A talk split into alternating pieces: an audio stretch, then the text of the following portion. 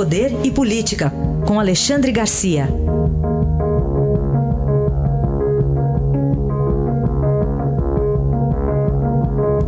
Alexandre, bom dia.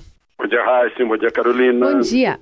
Bom, vamos começar falando da, do mercado financeiro, né? E também do Congresso Nacional. Alguma relação aí entre os dois? Tem, né? Tem. Eu acho que o presidente também percebeu que as coisas têm relação com aquilo que ele fala. Ele, lá na, na sede da Federação das Indústrias do Rio de Janeiro, ao ser homenageado, fez um discurso dizendo que os políticos atrapalham a política. Né? Chegou a se referir a ele próprio, ao, ao prefeito do Rio de Janeiro, ao governador do Rio de Janeiro, disse: é nós, né? nós que atrapalhamos. Né? Uh, depois disse que o Congresso está tá, uh, é, é, autônomo, é independente para decidir o que quiser, recusar, rejeitar, aprovar, mudar né? a reforma da Previdência ou as medidas provisórias. Né? Isso provocou um, uma onda de otimismo no Congresso. Ele deve ter percebido que quando ele fala alguma coisa para baixo, ele provoca desânimo e contrariedade. Quando provoca alguma coisa para cima, provoca o contrário, otimismo, entusiasmo. Então, decidiram assim de uma hora para outra, além dos dois dias em que o mercado de capitais mostrou um crescimento, eh, uma valorização das ações, né? Aliás, os estrangeiros percebem isso que é muito bom investir em ações de companhias brasileiras que vão se valorizar. Né? Mas aqui é, é, é, um sentimento muito grande a respeito da reforma da Previdência. Vai dar ou não vai dar? Bolsonaro versus Congresso. Então, por dois dias seguidos, a Bolsa teve um forte crescimento. E no Congresso, um, um forte olhar de, de acertos, tanto que vão votar hoje. A Câmara vota hoje a medida provisória que reduziu para 22 o número de ministérios ainda há uma certa dúvida nessa medida provisória 870 se para onde é que fica o COAF.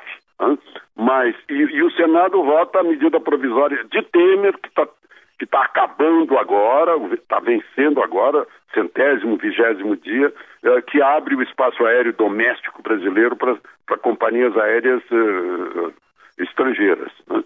Então, o presidente deve ter deve ter percebido, puxa, as minhas palavras são, são uma bússola, eu posso é, empurrar as coisas para o lado que, que pro lado que saírem as palavras no otimismo ou no pessimismo. Uh, espero que ele tenha percebido isso, porque muitas vezes uma bobagem não tem nada a ver com coisa nenhuma, provoca reação na Bolsa e no Congresso Nacional.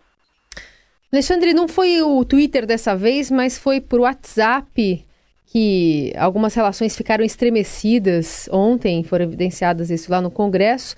Estou falando de Rodrigo Maia, presidente da Câmara, e o líder do governo, Major Vitor Hugo. Pois é, vejam só, o líder do governo, Major Vitor Hugo, já tinha sido criticado pela líder do governo no Congresso. Ele é líder na Câmara, né? uh, Joyce Hassman. E agora a gente fica sabendo que o presidente da Câmara, Rodrigo Maia, diz que não fala mais com o Major Vitor Hugo, porque ele teria encaminhado ou teria postado uma charge em que para Rodrigo Maia o, o equivalente a negociar significaria receber dinheiro. Uhum. Né? Eu não vi, eu cheguei a procurar, mas não encontrei. Né? Não encontrei nas redes sociais, mas pode ser que esteja lá e eu não tenha encontrado. Mas, enfim, uh, se é verdade que Rodrigo Maia não vai falar mais com o líder do governo na Câmara, o, o Poder Executivo, né, o presidente, que não pode tirar o presidente da Câmara, né, não tem esse poder, tem que tirar o líder. Né? Uh, então vamos ver o que, o que vai acontecer em consequência disso. O presidente hoje está recebendo uh, congressistas do Nordeste, uh, da, da Câmara e do Senado, e, e, vai falar sobre reforma da Previdência e na sexta-feira vai para Pernambuco. Né? Isso já provocou a, a, reação da oposição, dizendo que ele não pode ir porque não ganhou a eleição lá no Nordeste tal, mas ele vai exatamente por isso, né? uh, para conviver com um, um, lugar onde ele teve menos votação. Né? Vamos ver o que, o que vai acontecer. Muito bem, pessoal, coça o dedo né, no WhatsApp às vezes, tem que tomar cuidado. O Alexandre, vamos falar de um ranking aí? Tem gente, como é que tá, empatada ou não? Ranking de uh, uh, Records. Ah. Né? Assim como o Lula provavelmente está no livro Guinness de Records, do nosso, né, literal, uh, uh, no, livro da nossa cabeça aí de recorde, como o, o, sujeito que mais impetrou recursos na justiça brasileira. Eu não sei se ele está empatado com o Maluf, o Maluf ganhou dele, né? mas também não sei quem paga tanto advogado nesses recursos. Ele teve o maior número de recursos negados, né? tanto que está tá na cadeia, continua na cadeia.